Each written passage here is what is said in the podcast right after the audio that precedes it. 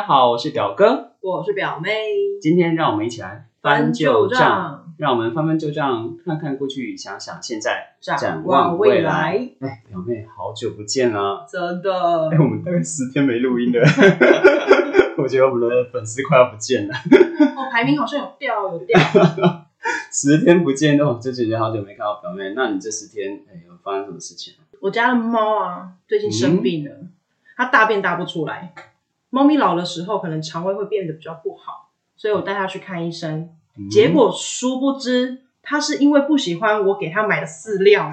哦，我的天啊！这不是很常见吗？我家的猫也不太吃我的饲料，它都想要直接吃罐头。真的，所以它不吃饲料，所以它大便就变少。哦，所以我以以为还有什么隐疾。嗯，所以我们今天要来聊聊猫喽。真的超爱我那两只猫的，超级可爱。一回到家，他们就是在门边迎接我，喵喵叫的迎接我。早上睡觉起来，它就在我的胸口上面跟我吵着要食物，真的超可爱的。哦，我觉得我们今天的猫，我们要限定自己不能讲超过一个小时，要是我们对，节目的超级惯性。猫奴。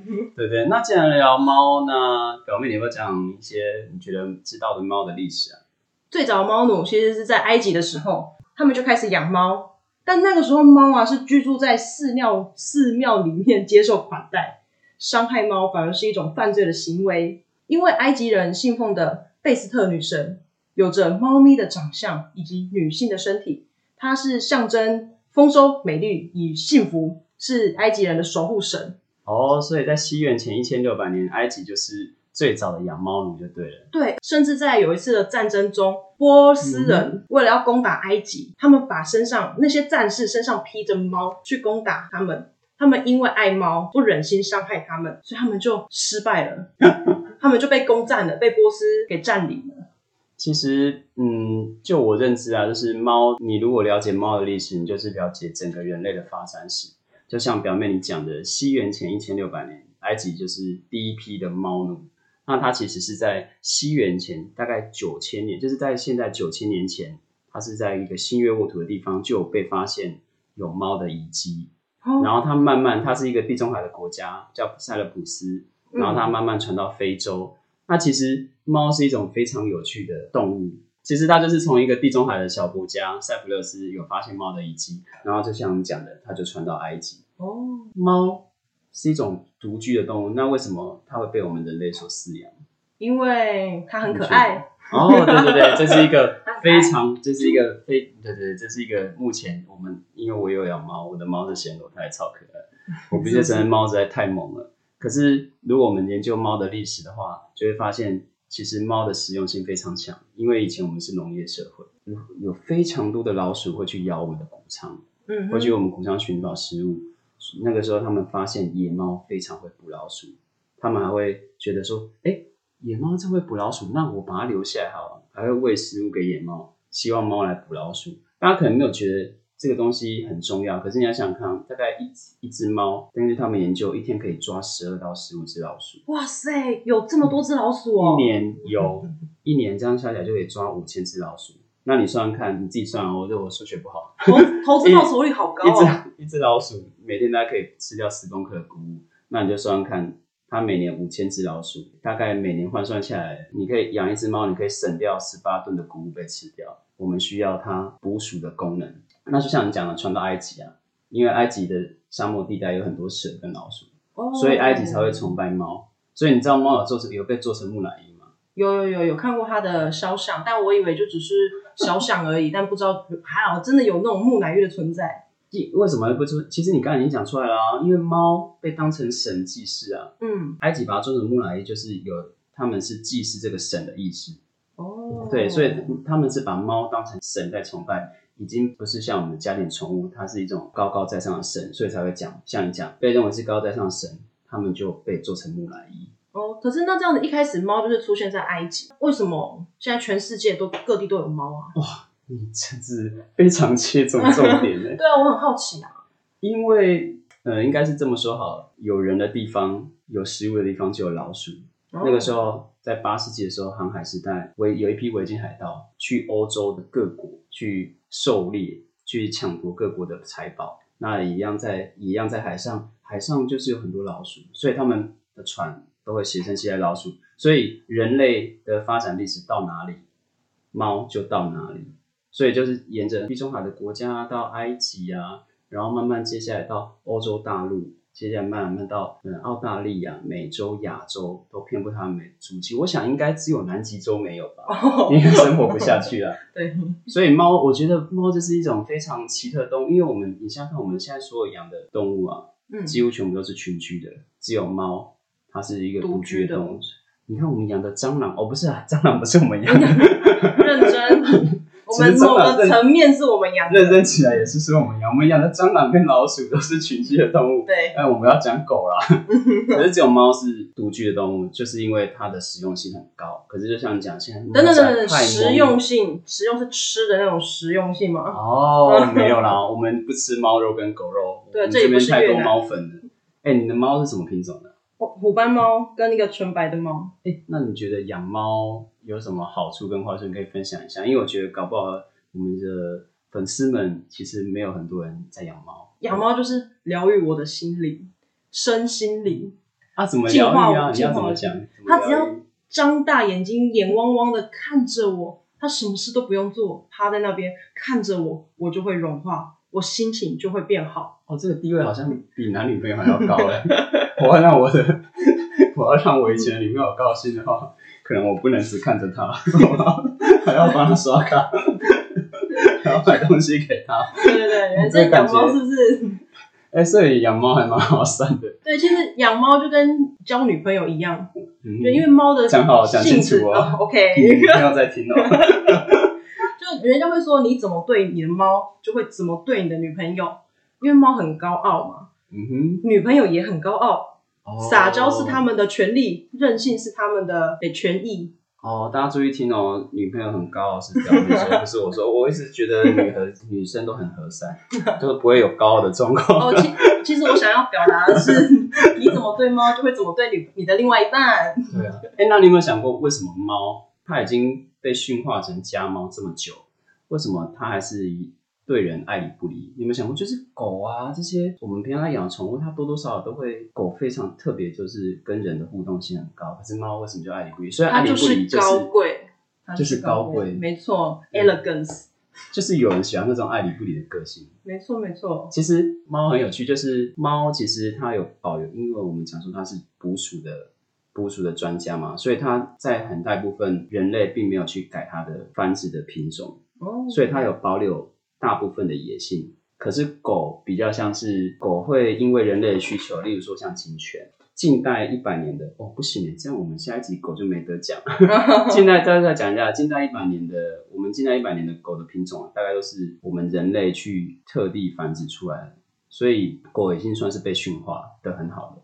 可是猫并没有被驯化很多，它一样保有它原有的样子。对，因比较为它现在多它一样是捕食者的，它一样是捕对。我，因为我们还是需要它的功能，嗯，而且我们我们就是泛指贝哥哥啊，不能讲脏话。虽然 podcast 现在没有人在管，但是我们就是喜欢它那爱要死不死的样子。真的，而且它都是你会发现它晚上精神会特别好，早上就是哦一直睡一直睡。听说基本上他们平均一天要睡十到十二个小时。有啊，我有觉得它晚上精神特别好，因为我家的 Venus 它就是晚上都会对我喵喵叫，我就只好把它 关到另外一间去睡觉。不是我把我的房间让出来给它睡，然后我就睡另外一间，所以我知道晚上精神特别好。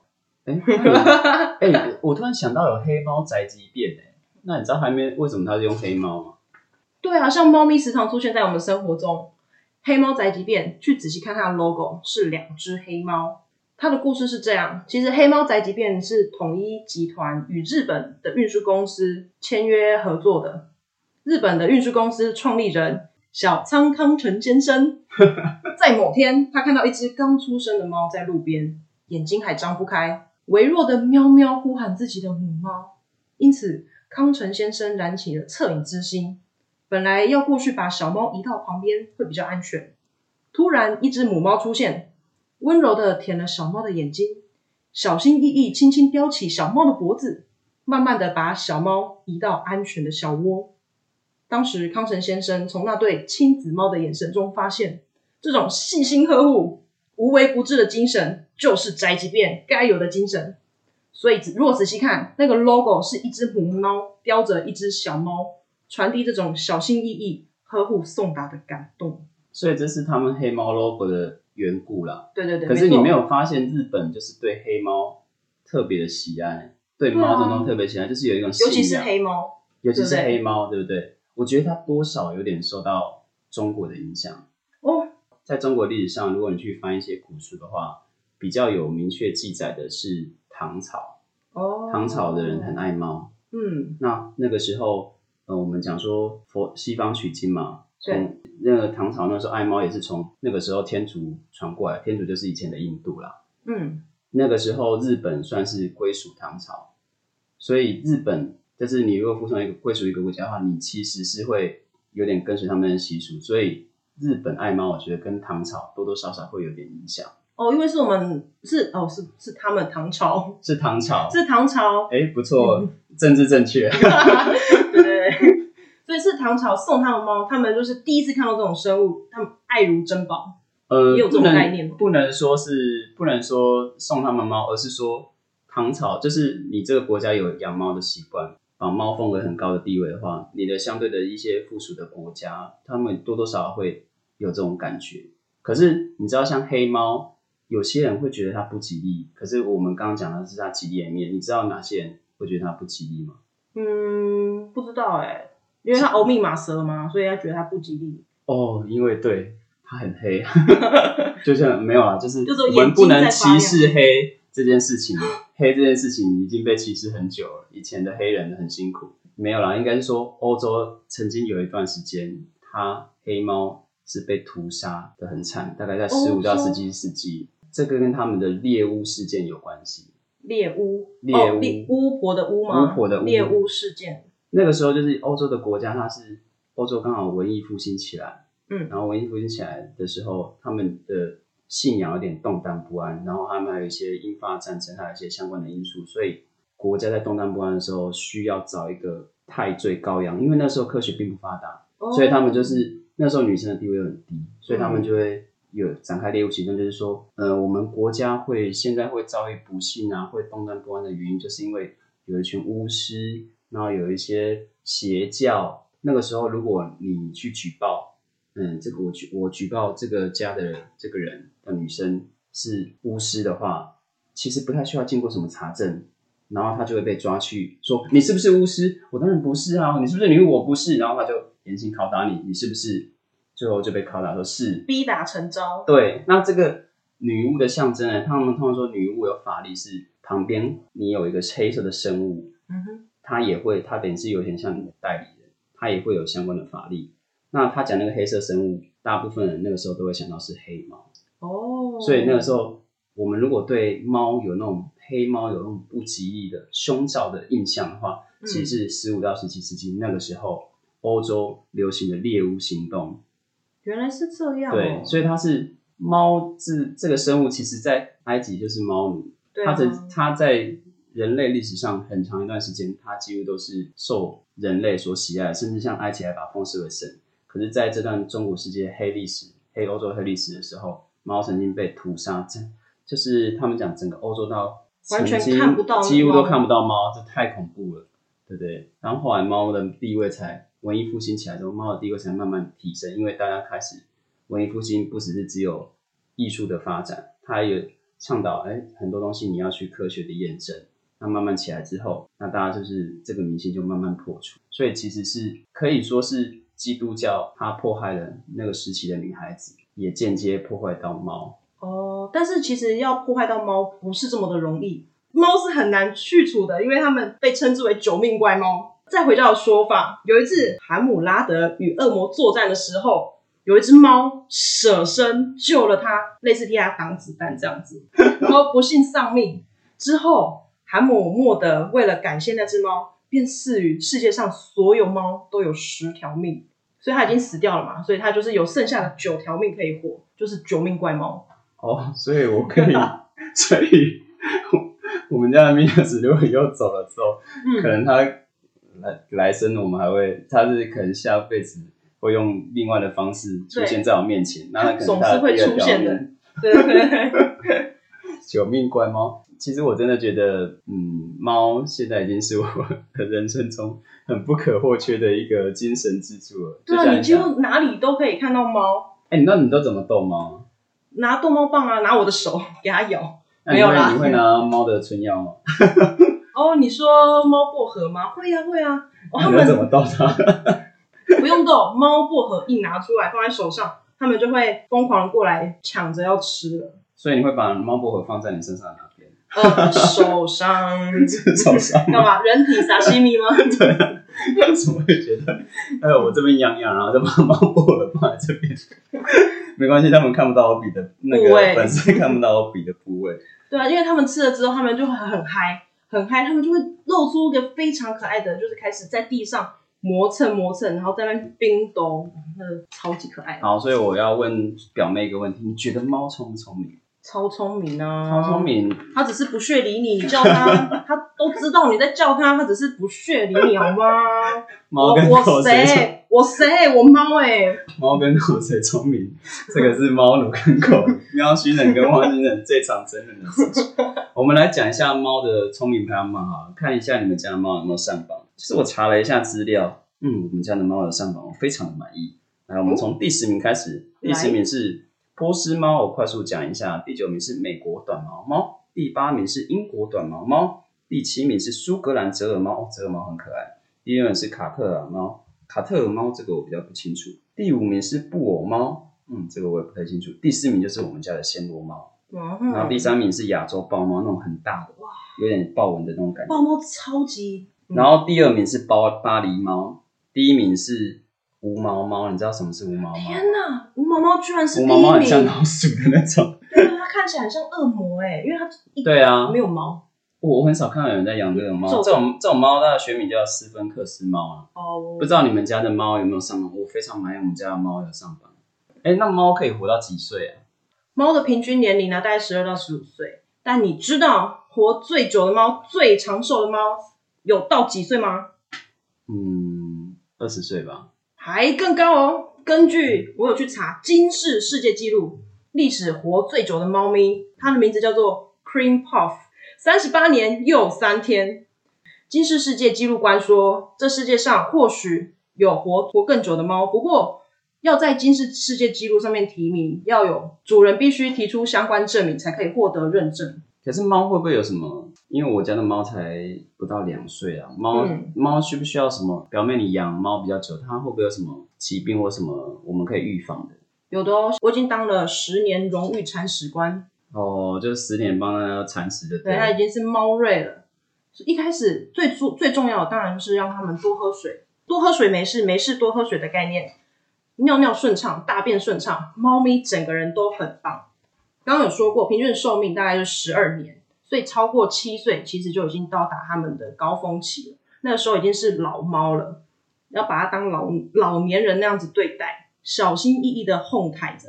虽然它从小猫的时候我就很小心翼翼的在给它照顾。那老猫你给它们吃什么食物啊？像会吃干粮吗？一样是干粮。它们吃吗？他们会吃罐罐，他们一样都是很爱吃的。但是老猫不要吃太多罐罐的原因，是因为它饲料会比较多纤维素。罐头没有，所以你罐头一吃多，你可能排泄物不好排泄，哦，没办法促进就是你的肠胃的啊，它的肠胃蠕动。你怎么？我突然想到一个问题，你怎么让猫多喝水？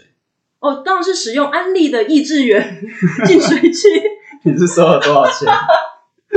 哎，那那我认真，我觉得是用这个安利记得付版权费给我，谢谢谢谢。他们喜欢喝流动的水。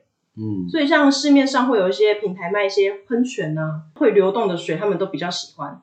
然后最重要的是，每个角落都要放一盆水。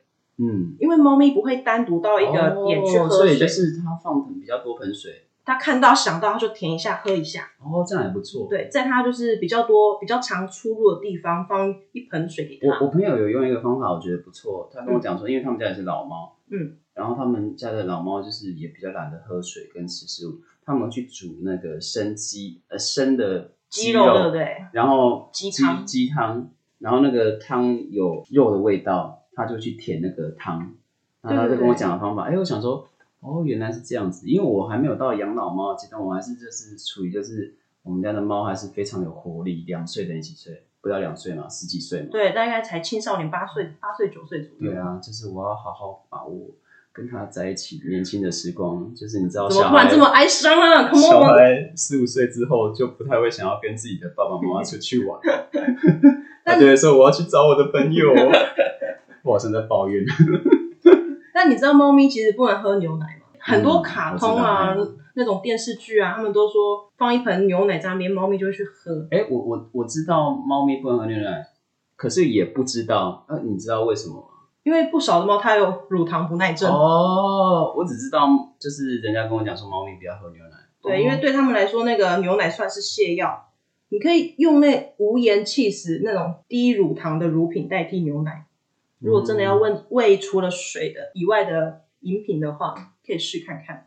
嗯，对，所以给想要养猫的人一些好的建议。我们家是暹罗猫，暹罗猫非常的高贵，你可以，如果你想要养猫的话，你不用特地去买猫哦。呃，我之前好像有跟大家讲，我是就是打狗会心在社的打狗文史在新会社有非常多的流浪猫。如果你喜欢猫的话，你可以来我们会社看看我们会社的样子，领养代替购买，领养代替购买。看看我们会社的风景，顺便哎领养一只猫回去。嗯我相信会社的成员会非常的欢迎你。那你们猫大概都是小猫那种，还是已经有年纪、有个性的？因为你知道有个性的猫，它不见得会跟你回家。有大概都是一两岁啊，两三哦，岁。还行还行。我觉得啊、我觉得他们真的很幸福，因为我们那边有一只狗，哦嗯、有一只狗，它大概我忘记它几岁，有来我们会社的朋友，他很喜欢，然后他说他把那只狗带回去，他住在纽西兰，然后他然后他为了把那只狗带回去，还买狗的机票，还帮他检疫。然后他在纽西兰的房子，它是有一大片的，我们讲庭院嘛，它庭院可能是几十平，嗯可能是上百平。然后我就说啊，这只狗真是赚到了。所以我都会讲说，猫如果被我们养都是赚到。可是我妈是不持这个意见啊，她就说没有，你猫本来是野生，把它带回来养，你怎么会说它幸福呢？没有，哦应该是我幸福了。对，它让我们都幸福了。但像有些长一辈的人会不喜欢猫咪，像我阿妈，她一开始是非常排斥的。哦，对，对他们来说，猫咪就是因为我阿妈是卖猪肉猪肉饭在菜市场，那猫咪都会过来偷吃它的肉。那后来它是怎么变喜欢的？就因为我养了之后，它常常看我跟猫咪相处的非常融洽，我们很卿卿我我在它面前。就是表妹分享，我跟大家讲，如果你想要养猫，真的不用怕你家里人反对，因为我要养猫的时候，嗯、我妈还是跟我说，嗯、如果你养猫的话，我就搬走。所以有搬吗我就说好，我把猫带回去，然后我就然后说哦，我明天就带走，明天就带走，就带给我朋友。然后明天说啊，不好意思，我忘记，不好意思，我忘记。然后现在过了半年之后，你发现知道发生什么事情吗？什么？我妈每次回家的时候就喵哦，迎接它。啊，你家我们家的猫怎么还不出来？哦，然后我在帮我在跟我家的 Venus 玩的时候，在吹气的时候，在吹它眼睛这样，然后或者吹了就，你慢点，看到你用哪是嘞？哇，成功收服一位猫奴，很棒，很棒。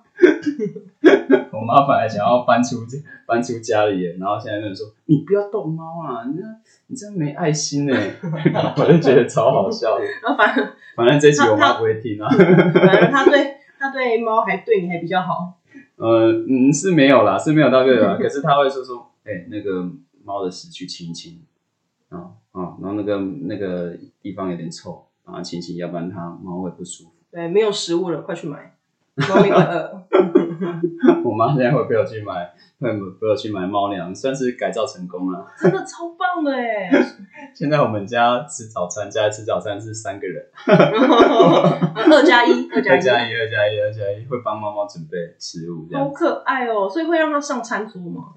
上餐桌，我们哦还是就在旁边，就在旁边啊，就在旁边啊，我就是我就会把它留在旁边，因为我嗯我们家的猫比较，我们家的 Venus 比较害羞还？是比较不受控，它它会去把一些东西抓出来，然后把它用的很零散。哦，对哦，年轻的小猫都这样。我那个时候养那两只的时候，晚上都在开 party。开我睡一觉起来，或者是我去上课回来的时候，就看那片片雪花，没错，我桌上跟柜子上所有的东西都在地板上。